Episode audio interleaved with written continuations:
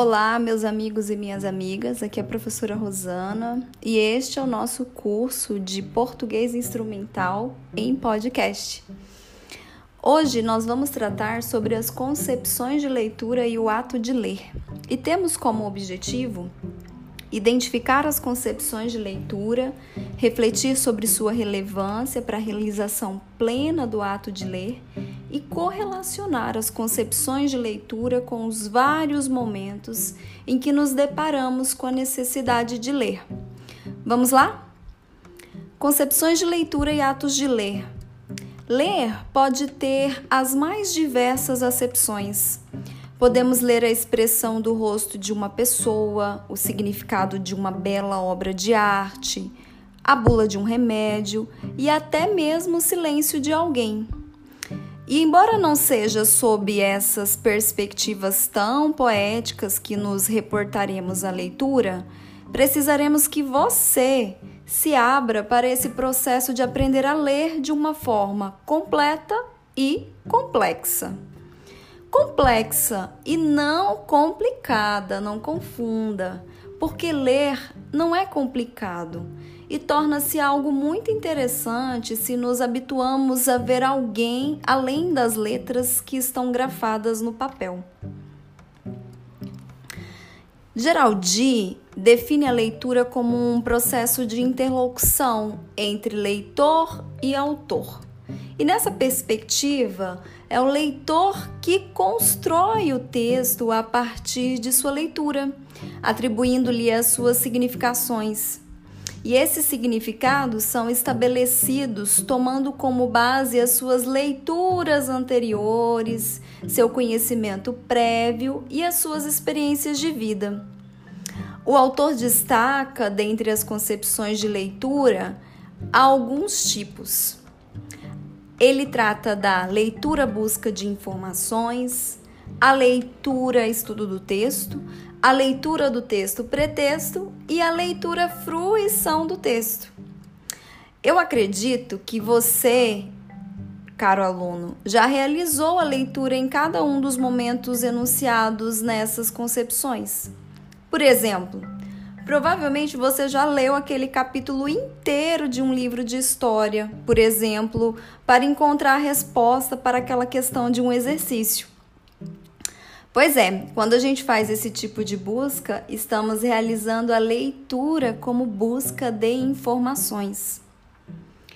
Em contrapartida, a leitura e estudo do texto pode ser entendida como a que você faz lendo um material com uma finalidade específica, a leitura de uma disciplina, por exemplo. O que vai diferenciar esse tipo de concepção é a finalidade.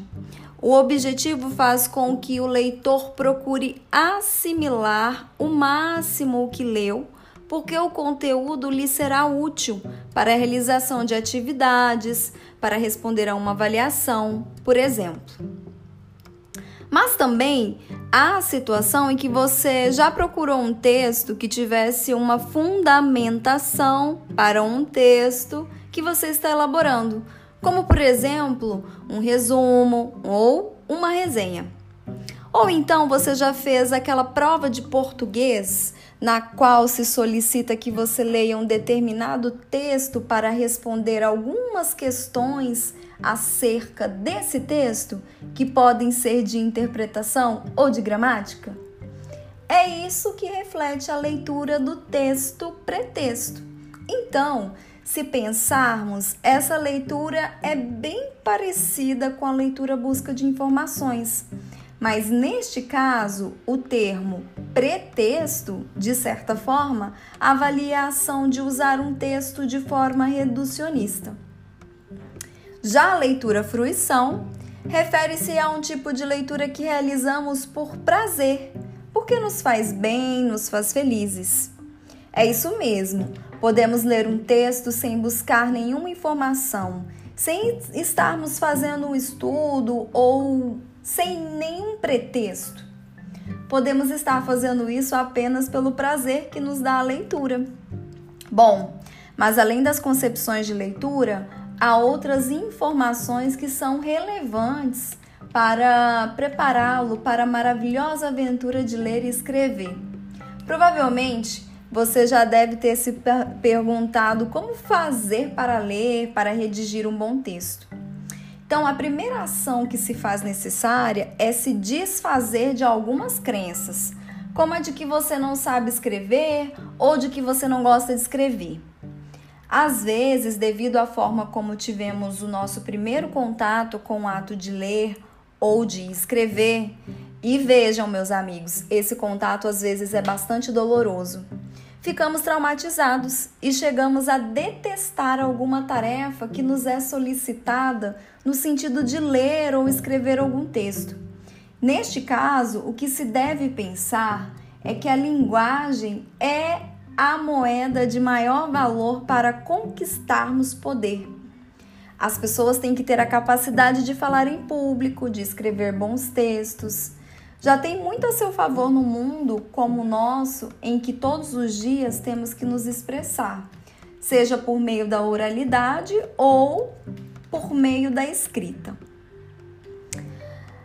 Faustichi trata sobre a leitura e redação de textos, enfatizando a forma de elaboração e estrutura de textos argumentativos. A gente vai ver isso mais para frente, explicando a estrutura dos parágrafos que os compõem. Então, o que, a autora faz? A autora destaca algumas técnicas de leitura, como, por exemplo, sublinhar, destacar as ideias principal, principais do texto e trata sobre os tipos de leitura, que sub, subdivide em leitura informativa e, e leitura interpretativa. Para tanto, ela oferece pistas sobre como se pode aprimorar a leitura informativa, aprendendo a fazer leitura seletiva. Que, que seria? Que consiste em identificar as palavras-chave, que são as palavras mais importantes, em um parágrafo. E como um segundo passo para facilitar a leitura do texto, a autora sugere a identificação das palavras secundárias que são utilizadas para desenvolver o parágrafo, como os exemplos, as ilustrações. A partir do momento em que o leitor está habituado a fazer este exercício de depreensão das ideias principais e das ideias secundárias de um texto, o fechamento para uma leitura informativa e interpretativa ocorre com a capacidade de resumir um texto, que o leitor já terá adquirido sem perceber. Pois, se resumir um texto é extrair as suas principais ideias, para resumir o texto bastará destacar de seu resumo as ideias secundárias. Daí, para a produção do resumo, faz-se necessária apenas a organização textual observando os outros detalhes do ato de escrever.